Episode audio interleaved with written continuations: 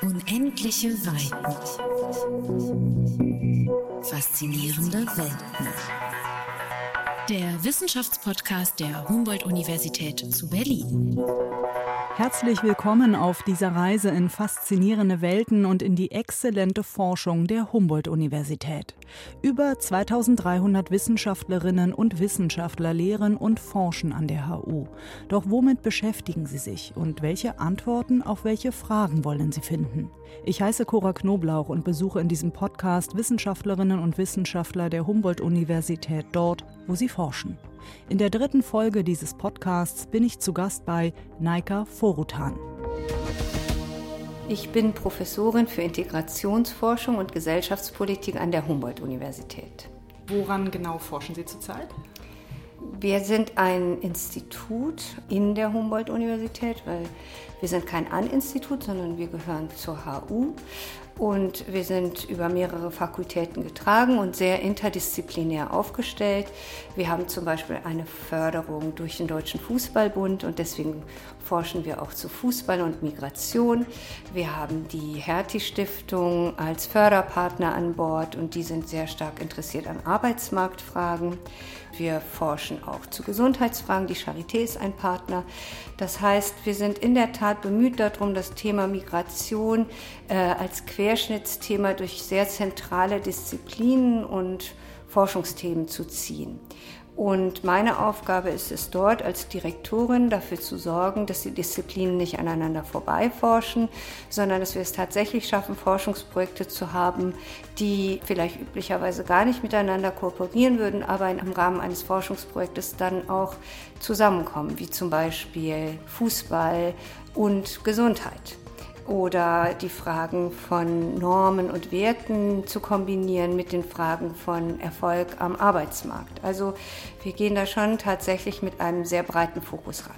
Und woran forschen Sie zurzeit? Äh, ich persönlich forsche derzeit an der Frage, wie es gelingen kann, Gesellschaften auf einer gesellschaftstheoretischen Perspektive zu beschreiben, für die die Migrationsfrage schon eine Grundlage ihrer Identität ist.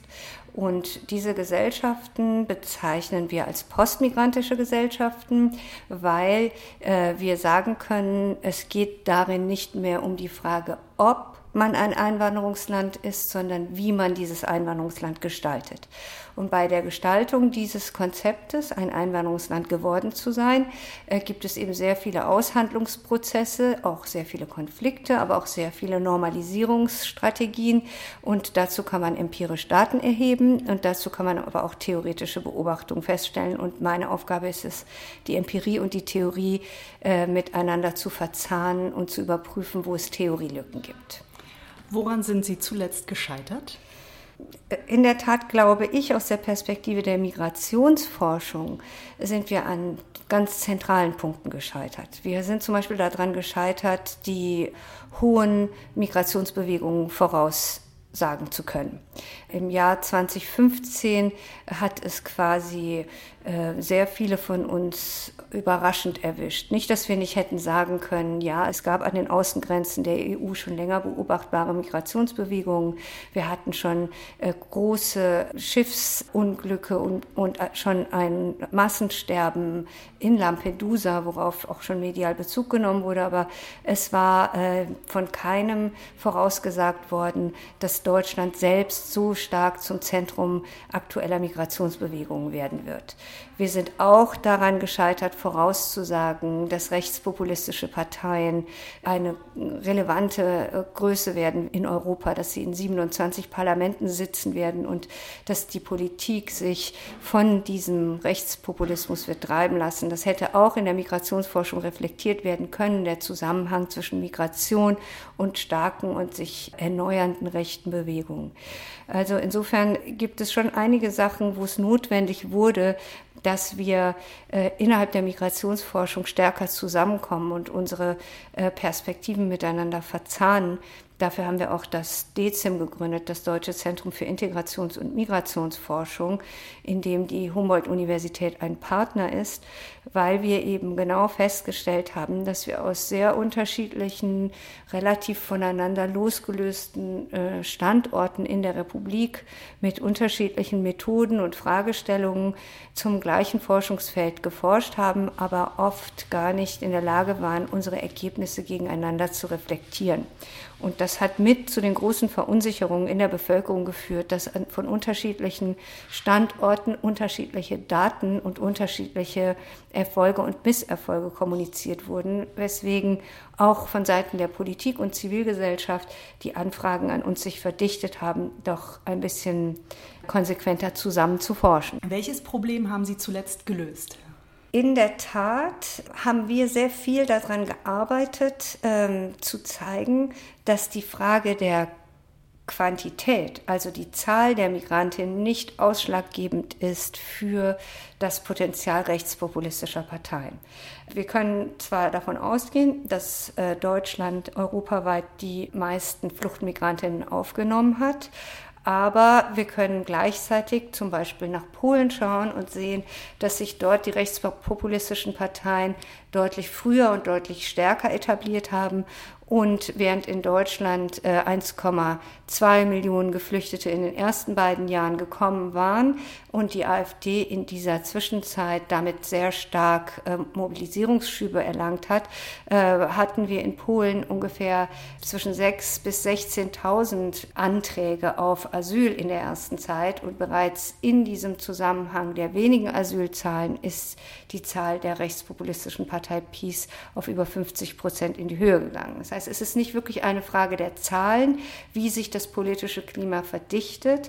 Also insofern, was man wirklich deutlich machen kann, und darum kreist auch das Buch, das ich gerade geschrieben habe, ist, dass die Frage von Migration sich zu einem quasi Metanarrativ entwickelt, das sich unabhängig davon, wie viele Migrantinnen tatsächlich im Land sind, zu einer alles dominierenden Frage entwickelt, an der Gesellschaften zu scheitern drohen oder mit der sie eben durch Coping-Strategien umgehen lernen müssen.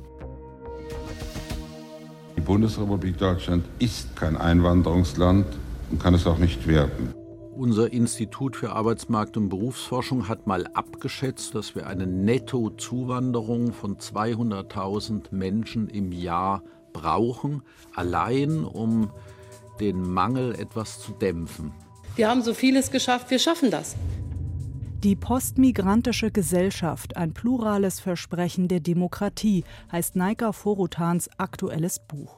Forutan beschreibt darin, wie das Erstarken rechtspopulistischer Bewegungen zu einer Normverschiebung in europäischen Gesellschaften führt.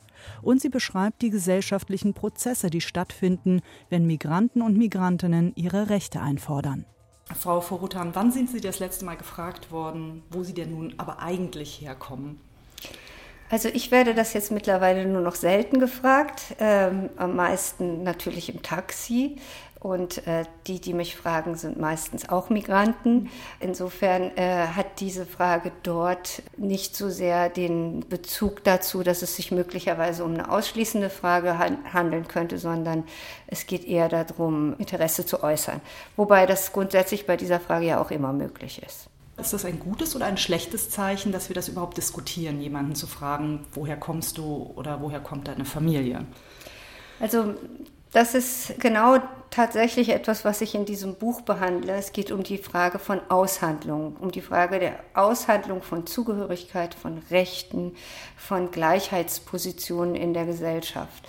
Und die Frage danach, woher jemand kommt, stellt sich ganz anders, wenn die Ausgangslage geklärt ist. Wir alle haben die gleichen Rechte in dieser Gesellschaft, basierend auf Artikel 3 Grundgesetz, wonach niemand aufgrund seiner Herkunft, seines Geschlechts, seiner Religion etc. benachteiligt werden darf. Wenn dieses Gefühl stabil ist, dann wird sich die Frage danach, woher jemand kommt, nicht mehr als Provokation entfalten. Äh, solange das aber nur normativ geklärt ist. Also es gibt diese hohe Norm der Gleichheit, aber es gibt eine ganz starke empirische Ungleichheit. Und solange es diesen Mismatch gibt, wird es immer wieder Menschen geben, die mit der Frage nach der Herkunft auch eine Exklusion verbinden. Und äh, die Frage danach, woher jemand kommt, kann in dem Moment auch den Grund und Boden dafür entziehen, die Zugehörigkeit als etwas ganz Selbstverständliches äh, zu Deutschland zu sehen. Und insofern ist diese Frage jetzt immer noch in einem großen Spannungsfeld äh, von Normalisierung bis Dramatisierung zu lesen und wird uns auch noch eine ganze Weile begleiten. Was antworten Sie denn auf die Frage? Je nach Stimmung. Ich antworte oft, ich komme aus Iran, weil ich weiß, dass die Menschen auf diese Antwort warten. Manchmal antworte ich auch, ich bin Rheinländerin. Dann wieder antworte ich, ich komme aus Berlin. Und je nachdem, in welchem Zusammenhang ich gerade stehe, sage ich auch, ich komme aus Wedding, weil ich da wohne. Also das sind ganz unterschiedliche Parameter und ich glaube fast, dass es vielen Menschen so geht, dass sie das gar nicht so zentral verorten, ihre Identität, weil sie ja in ihren Biografien auch immer wieder neue Ankerpunkte sehen. Äh, sie schreiben in Ihrem Buch Die postmigrantische Gesellschaft, dass eben diese Gesellschaft äh, einfordert, dass die Herkunft als Trennlinie überwunden werden muss. Wo stehen wir da zurzeit? Wir haben in Deutschland lange, lange darüber debattiert, ob das Land ein Einwanderungsland ist oder nicht. Und diese Frage wurde lange als negativ beantwortet. Deutschland ist kein Einwanderungsland, war ein gängiges Narrativ. Helmut Kohl hat sogar gesagt, die Bundesrepublik Deutschland ist kein Einwanderungsland und kann es auch nicht werden. Das Ganze wurde diskutiert vor einer empirischen Verdichtung von Migration. Wir haben also immer wieder darauf hingewiesen, dass die erste Arbeitsmigration der sogenannten Gastarbeiter und Gastarbeiterinnen bereits bis in die Mitte der 70er Jahre zu einem Anstieg von migrationsbedingter Heterogenität geführt hat und bis dahin schon um die 14 Millionen Menschen mit einem sogenannten Migrationshintergrund oder Migrantinnen, wie auch immer wir nachher uns terminologisch einigen, bis zur Mitte der 70er Jahre schon an die 14 Millionen Menschen nach Deutschland eingewandert waren. Viele waren auch wieder zurückgegangen. Äh, trotzdem hatte diese Zahl nicht dazu geführt, dass sich das Narrativ verändert und das Land sich als Einwanderungsland beschreibt. Und warum nicht? Weil es eben eine politische Debatte war. Das ist das, womit ich eingangs gesagt habe. Ich bin zwar empirisch forschend, aber ich sitze an der Schnittstelle zwischen Empirie und Theorieverdichtung und kann feststellen, dass viele Dinge, von denen wir als empirische Forscherinnen und Forscher der Überzeugung sind, sie müssen doch die Menschen überzeugen, die dringen einfach nicht durch. Aber narrative Setzungen oder politische Thematisierungen können sehr viel stärker das Bewusstsein framen als reale empirische Daten. Also 14 Millionen Einwanderinnen hatten Deutschland nicht zu einem Einwanderungsland werden lassen, weil es einen politisch aversiven Diskurs gab, der immer wieder in die Richtung ging zu sagen, nein, wir sind kein Einwanderungsland. Im September 2000 beruft der damalige Bundesinnenminister Otto Schily die unabhängige Kommission Zuwanderung ein. Erstmals befasst sich ein Expertengremium im Auftrag der Bundesregierung mit Einwanderung und Integration. Im Sommer 2001 liegt dann der Bericht der Kommission unter Vorsitz der CDU-Politikerin Rita Süßmuth vor. Er beginnt mit dem Satz Deutschland braucht Zuwanderinnen und Zuwanderer. Laut Naika Forutan geht Deutschland ab diesem Zeitpunkt den Weg in eine postmigrantische Gesellschaft. Das heißt, damit gehen die Rechte von Migrantinnen und Migranten aus diesem vorpolitischen, moralischen Raum in den politisch-rechtlichen über. Hm, ich kann Ihnen das mit der Frauenfrage vielleicht besser erklären. Da kann man immer sagen, moralisch gesehen hat man vielleicht schon lange denken können, die Rechte der Frauen sind den Rechten der Männer gleich. Sie sind als äh, Subjekte oder wie auch immer, man hätte es auch religiös argumentieren können, möglicherweise als Kinder Gottes gleich. Äh, aber tatsächlich wissen wir, dass das Frauenwahlrecht erst vor 100 Jahren erkämpft wurde. Jetzt hat man vorher schon Debatten führen können darüber, wie illegitim das ist, dass Frauen nicht die gleichen Rechte haben, dass sie nicht mitwählen können und so weiter. Aber erst ab dem Zeitpunkt der politischen Entscheidung wird es illegitim, Frauen das Wahlrecht dann zu entziehen oder nicht mehr zu erlauben. Also vorher ist es moralisch illegitim, danach wird es politisch illegitim. Und sobald etwas aus dem vorpolitischen in den politischen Raum eintritt, kann man anders mobilisieren und anders kämpfen. Wenn also Deutschland sich als Einwanderungsland erzählt und Laut diesem Buch, das ich geschrieben habe, beginnt ab dem Zeitpunkt die postmigrantische Phase. Ab dem Zeitpunkt geht es nun mal nicht mehr darum, ob Deutschland ein Einwanderungsland ist, sondern wie sich dieses Einwanderungsland, also postmigrantisch gestaltet.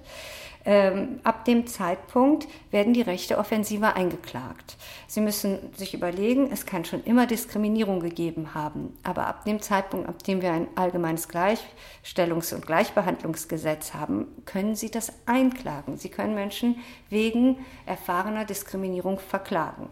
Ist es das, was Sie auch beobachten, dass Migranten stärker um Gleichberechtigung und Anerkennung kämpfen? Ja, und das ist die Hauptthese des Buches, dass es genau um diese Aushandlungsprozesse geht, die dieses derzeitige Krisengefühl auslösen.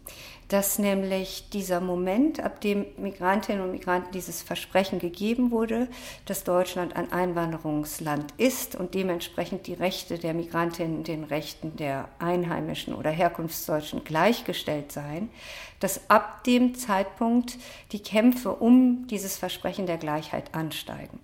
Und die Hauptthese dieses Buches geht davon aus, dass es so etwas wie ein Versprechen der pluralen Demokratie gibt und dass diese plurale Demokratie verankert im Grundgesetz ein allgemeines Versprechen äh, gegenüber der Bevölkerung äußert, und zwar in unterschiedlichen Grundrechtsartikeln.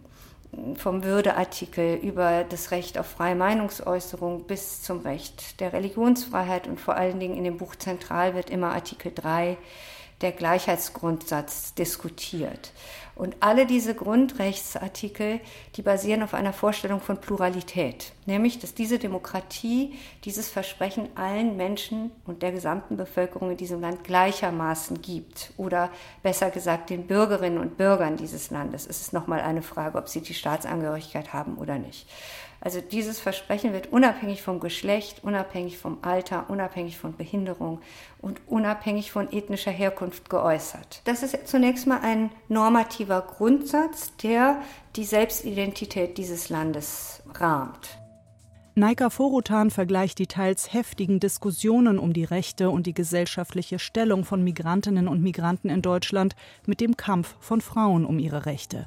Artikel 3 begann nicht mit dem Gleichheitsgrundsatz für alle, sondern er beginnt damit zu sagen, die Rechte der Frauen sind den Rechten der Männer gleichgestellt. Trotzdem mussten bis Mitte der 70er Jahre die Frauen ihre Männer fragen, ob sie arbeiten gehen. Sie sehen, es gibt einen Rechtsgrundsatz, es gibt eine hohe Norm, ein Gut, das uns identitär prägt, von dem wir überzeugt sind, wir sind eine geschlechtergerechte Gesellschaft. Und dieses Gut ist 1949 von einer Frau hineinerkämpft worden in die Verfassung oder ins Grundgesetz. Und trotzdem hat es daraufhin noch mehrere Jahre oder Jahrzehnte gedauert, bis dieses Gleichheitsrecht ausgehandelt wurde. Die Frauen haben also nachdem ihnen dieses Versprechen gegeben wurde, immer weiter und immer weiter ausgehandelt, was bedeutet diese Norm eigentlich in der empirischen Realität. Und dort, wo sie Mismatches gesehen haben, wo sie gesehen haben, es kann doch nicht sein, dass uns das gleiche Recht zugestanden wird, aber wir unsere Männer fragen müssen, haben sie dagegen mobilisiert. Das hat für Konflikte gesorgt. Das Gleiche sehen wir auch mit Bezug auf die Migrationsfrage. Wenn dieses Narrativ ab 2001 wirkmächtig ist, also die Frage, dass Deutschland ein Einwanderungsland ist, dann werden die Migrantinnen und ihre Nachkommen die empirische Ungleichheit nicht mehr hinnehmen. Forscher am Berliner Institut für empirische Integrations- und Migrationsforschung haben in mehreren empirischen Studien belegt, wie fest verankert Diskriminierung zum Beispiel im deutschen Bildungssystem ist. Zum Beispiel hat meine Kollegin äh, Petra Starnert, die am BIM die Bildungsabteilung leitet, mit ihren Mitarbeitern und Mitarbeiterinnen eine Studie gemacht, wo sie in äh, Klassenräume gegangen sind und haben über lange Zeiträume und Intervalle Grundschulklassen ab der ersten Klasse gefilmt, Videoaufnahmen gemacht und die Videoaufnahmen analysiert. Und es ging ihnen darum zu prüfen, wie die Erwartungshaltung der Lehrkräfte gegenüber Kindern mit Migrationshintergrund ist. In dem Fall speziell Kindern mit einem türkeistämmigen Migrationshintergrund auf der einen Seite und als Vergleichsgruppe Kinder mit einem osteuropäischen Hintergrund. Und sie konnten durch diese Aufnahmen und die Analysen, die sie gemacht haben, nachweisen, dass die Kinder mit ähm, türkischem Namen systematisch ab der ersten Klasse benachteiligt werden. Und zwar, weil die Lehrkräfte von ihnen weniger erwarten. In der Studie wurde ausgewertet, wie oft Kinder mit einem türkischen Namen im Unterricht vom Lehrer drangenommen werden. Zudem wurden die Lehrkräfte befragt, welche Leistungen sie den jeweiligen Kindern in Mathe etwa oder Deutsch zutrauen. Das Ergebnis die Erwartungen an Kinder mit einem türkischen Vornamen waren deutlich geringer als die real erbrachten Leistungen. Das ist ein ganz neuer Befund, weil wir in der empirischen Sozialforschung, besonders aus der Ungleichheitsforschung kommend, immer davon ausgehen, das lässt sich alles im Grunde genommen über sozialstrukturelle Parameter wegrechnen. Es, am Ende ist es nur die Frage von Schicht und Klasse. Würden die in, in bildungsnäheren Familien aufwachsen, würde es wahrscheinlich diese Leistungsdefizite nicht geben. Aber es wird doch auch immer diesen Moment geben, dass man sagt, na ja, dass Murat schlechtere Noten schreibt als Max, ist selbst verschuldet. Also er hätte mehr lernen können. Genau. Das äh, ist ja selbstverständlich auch immer eigentlich der richtige Ausgangspunkt, dass wir davon ausgehen, dass wir eine leistungsgerechte Gesellschaft sind und danach werten. Aber deswegen sind diese Tests und diese Studien so irritierend, weil wenn wir dann plötzlich sehen, für die gleichen, nicht nur die gleichen, sondern die identischen Fehler, ist die Lehrkraft bereit, den einen besser zu werten und den anderen schlechter, dann drehen wir plötzlich die Perspektive um von Murat, der hätte besser lernen können, zu der Lehrkraft, die möglicherweise gar nicht so leistungsgerecht beurteilt, wie sie es glaubt. Viel Beachtung fand eine Studie des Deutschen Zentrum für Integrations- und Migrationsforschung unter der Leitung von Naika Furutan. Unter dem Titel Ostmigrantische Analogien, Konkurrenz um Anerkennung vergleichen die Forscher die Erfahrungen von Migranten und Ostdeutschen. Beide Gruppen seien von sozialer, kultureller und identifikativer Abwertung betroffen. Wir arbeiten ganz stark mit der Hypothese, dass es eine neue Sichtweise in der Integrationsfrage braucht. Und das können wir jetzt empirisch auch nachweisen, dass nämlich all die Jahre die Idee damit verbunden wurde, wir haben ein Integrationsproblem, weil äh, die Migrantinnen in diesem Land nicht aufsteigen. Und weil die sich nicht genug anstrengen? Weil sie sich nicht genug anstrengen, weil sie nicht aufsteigen, weil sie Integration verweigern und weil sie eben aus sehr niedrigen Schichten kommen. Und plötzlich stellen wir fest, und das stellen wir nicht nur plötzlich fest, sondern das stellen Kolleginnen und Kollegen aus der Integrationsforschung schon seit Jahren fest, dass die Integrationserfolge in Bildung und im, in, in der Platzierung auf dem Arbeitsmarkt etc. seit Jahren zunehmen und obwohl oder vielleicht gerade weil sie zunehmen, verdichtet und verschärft sich der Integrationsdiskurs. Das ist also sehr kontraintuitiv und unsere Hypothese ist, es sind die Aufstiege der Migrantinnen, die für eine solche Abwehr sorgen und weniger ihre Position im unteren Segment der Gesellschaft. Das heißt, solange Murat am Späti arbeitet oder ähm, Laila als Putzkraft arbeitet, dann kann sie auch ein Kopftuch tragen. Da ist es dann okay, aber wenn sie gerne eine Chefredakteurin werden möchte. Oder wenn sie gerne Lehrerin werden möchte und möchte ein Kopftuch tragen, dann gibt es dazu sehr, sehr starke Debatten.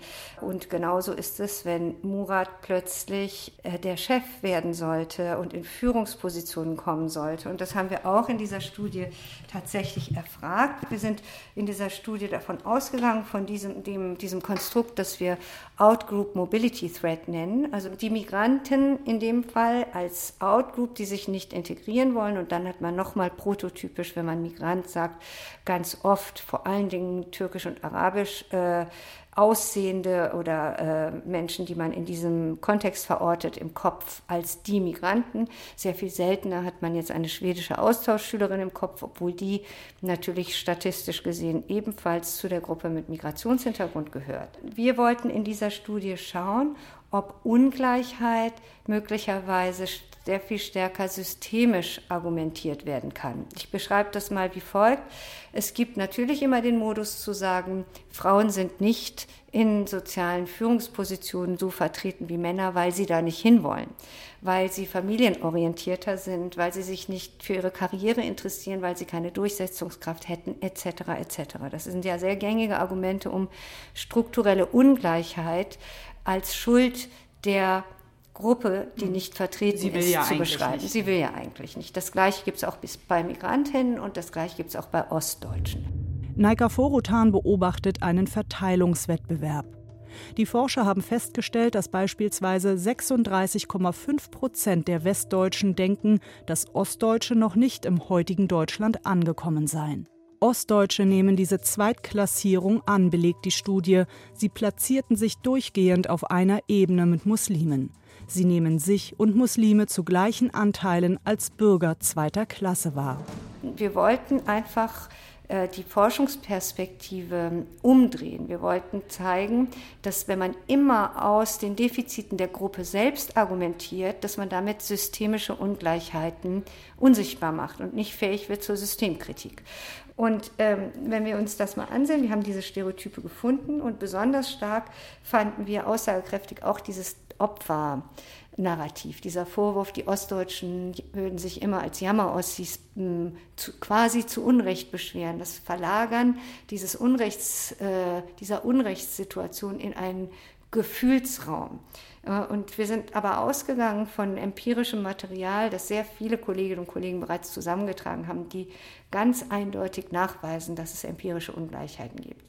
Allein die Vermögensungleichheit ist eklatant. Also ein ostdeutscher Haushalt verglichen zu einem westdeutschen Haushalt hat deutlich weniger als 50 Prozent Vermögen im Vergleich zu den westdeutschen. Also wir haben die Zahlen 60.000 ungefähr ist das äh, Haushaltsvermögen eines Haushaltes in Ostdeutschland, über 120.000 10.000 in Westdeutschland an Vermögen, das man weiter vererben kann. Aber gleichzeitig wird doch gerade von Westdeutschen gerne ins Feld geführt, wie schön die Innenstädte wie in Görlitz oder Dresden doch schön gemacht worden sind. Und da könnten doch Städte im Ruhrgebiet zum Beispiel nur von träumen. Das heißt, es gibt eine gewisse Wahrnehmung davon, dass man dem Osten doch viel Gutes getan hat. Und ja, selbst, soll man dankbar sein. Äh, ja, und auch diese Dankbarkeitsposition ist im Grunde genommen eine Position der Hierarchie. Wir gehen in dieser ganzen Studie davon aus und überprüfen, wie sich soziale Hierarchien durchsetzen lassen. Und zwar, dass nämlich die Ostdeutschen sagen, sie werden als Bürger zweiter Klasse behandelt, dass sie gleichzeitig auch sagen, sie müssen sich mehr anstrengen, um das Gleiche zu erreichen. Das sagt fast jeder zweite Ostdeutsche und sie müssen sich mal überlegen, das schließe ich jetzt an, an das Buch, von dem wir zu Beginn gesprochen haben, das Versprechen der pluralen Demokratie und das Versprechen der Gleichheit. Das ist ein hochdemokratisches Gut.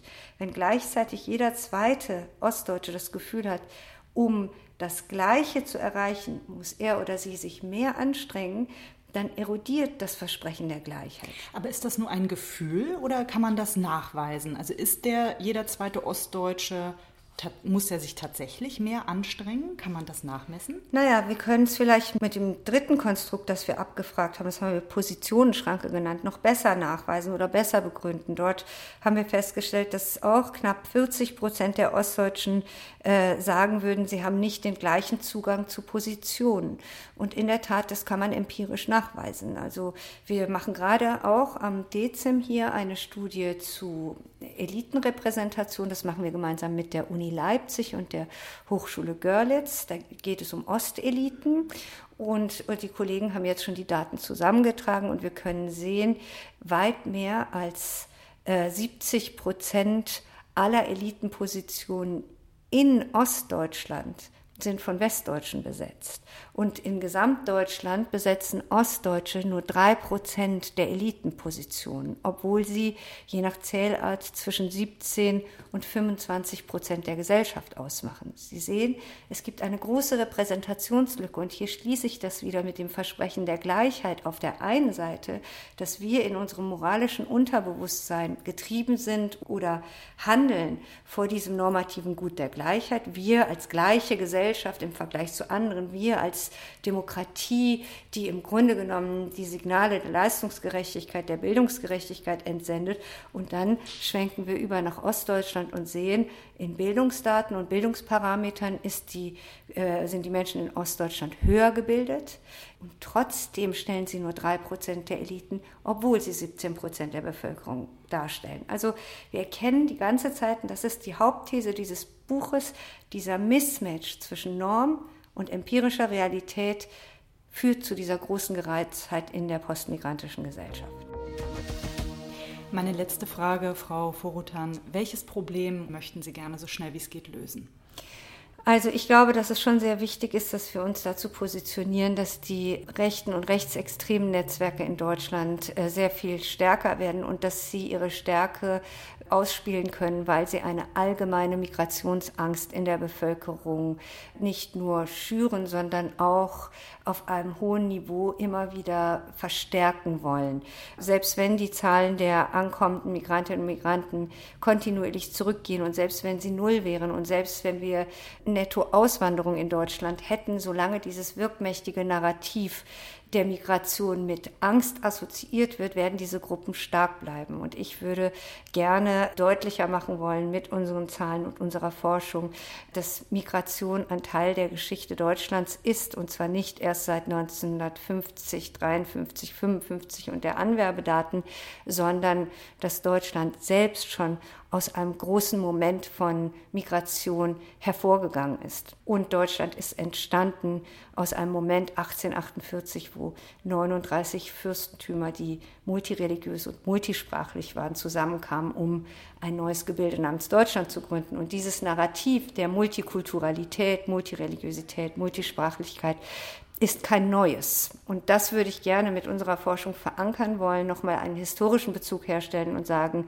das ist keine multikulturelle 80er Jahre Romantik, sondern das ist tief gegründet in der Idee von nationaler Identität in Deutschland. Vielen Dank. Bitte schön.